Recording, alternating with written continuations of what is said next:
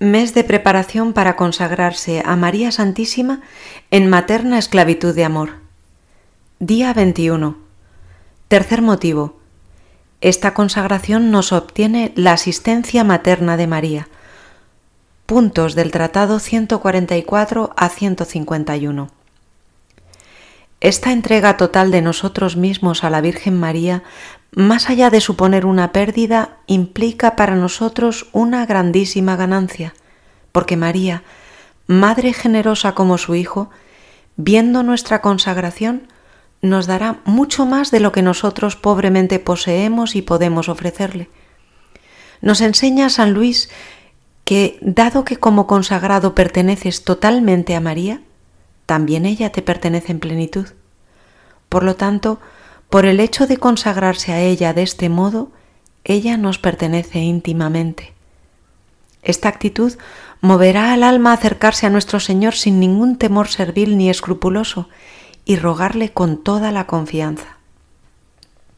Esta consagración además nos obtiene una santa desconfianza de nosotros mismos nos ayuda a poner nuestra fuerza y esperanza no en nuestros pobres méritos, sino en apoyarnos plenamente en María, dueña de todas nuestras obras, conscientes de que esta bondadosa Madre las purifica, embellece y presenta a Jesucristo y hace que su Hijo las acepte. Continúa San Luis María. Primero, las purifica de toda mancha de egoísmo y del apego aún imperceptible que se desliza insensiblemente en las mejores acciones. Tan pronto como llegan a sus manos purísimas y fecundas, esas manos jamás estériles ni ociosas y que purifican todo cuanto tocan, limpian lo que le ofrecemos de todo lo que tenga de impuro o imperfecto.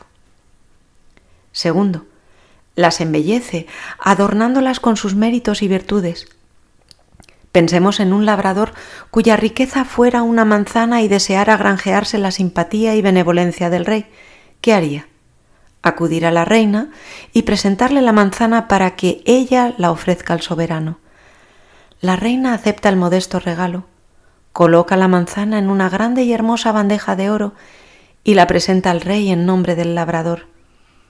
De esta forma, la manzana, de suyo indigna de ser presentada al soberano, se convierte en un obsequio digno de su majestad gracias a la bandeja de oro y a la persona que la entrega. Tercero, le presenta esas buenas obras a Jesucristo. No reserva para sí nada de lo que se le ofrece, todo lo presenta fielmente a Jesucristo. Si le entregas algo a ella, necesariamente se lo entregas a Jesucristo. Cuarto, las hace aceptables a su Hijo, quien por su cuenta y apoyado en su propia industria y habilidad lleva algo a Jesucristo, debe recordar que Él examina el obsequio y muchas veces lo rechaza por hallarlo manchado de egoísmo. Lo mismo que en otro tiempo rechazó los sacrificios de los judíos por estar llenos de voluntad propia. Pero si al presentar algo a Jesús se lo ofreces por las manos puras y virginales de su Madre amadísima, lo tomas por su lado débil, si me permites la expresión. Él no mirará tanto el don que le ofreces, sino a su bondadosa madre que es quien se lo presenta. Este es nuestro consuelo. Tenemos una abogada tan poderosa que jamás ha sido desairada, tan inteligente que conoce todos los secretos para conquistar el corazón de Dios, tan caritativa que no rechaza a nadie por pequeño o malvado que sea. Cuarto motivo. Esta devoción es un medio excelente para procurar la mayor gloria de Dios.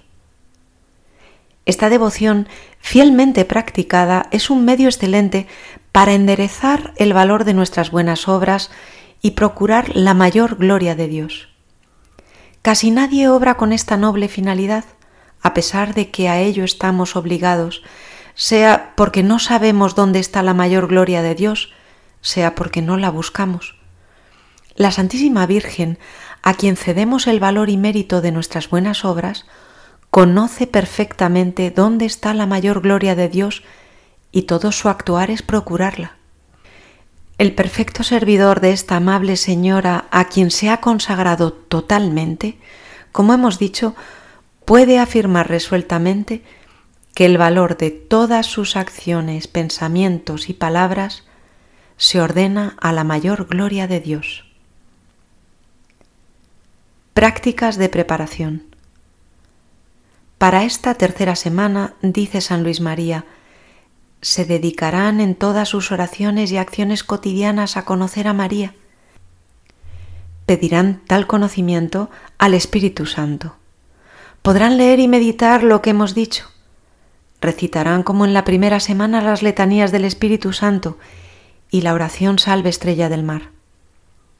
En esta semana se pueden también ofrecer las oraciones que habitualmente se hagan, el ofrecimiento de las obras por la mañana, las tres Ave Marías, el Ángelus y en la medida de las posibilidades recitar el Santo Rosario. 1. Ponerse en la presencia de Dios. 2. Pedir la gracia al Espíritu Santo de conocer a María Santísima. 3. Exhortación de San Bernardo a la confianza. Oh tú, quien quiera que seas, que te sientes lejos de tierra firme, arrastrado por las olas de este mundo, en medio de las borrascas y tempestades, si no quieres zozobrar, no quites los ojos de la luz de esta estrella. Si el viento de las tentaciones se levanta, si el escollo de las tribulaciones se interpone en tu camino, mira a la estrella, invoca a María si eres balanceado por las agitaciones del orgullo, de la ambición, de la murmuración, de la envidia. Mira la estrella, invoca a María. Si la cólera, la avaricia, los deseos impuros sacuden la frágil embarcación de tu alma, levanta los ojos hacia María.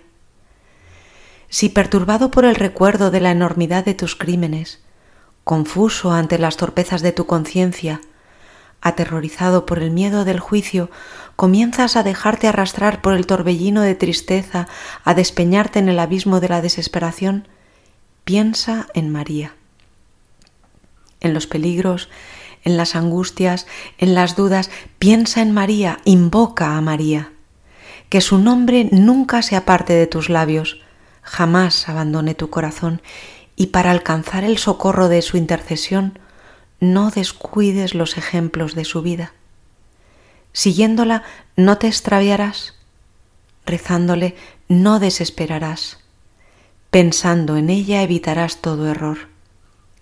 Si ella te sustenta no caerás, si ella te protege nada tendrás que temer, si ella te conduce no te cansarás, si ella te es favorable alcanzarás el fin y así verificarás por tu propia experiencia con cuánta razón fue dicho, y el nombre de la Virgen era María. San Bernardo Supermisus, segunda homilía, número 17.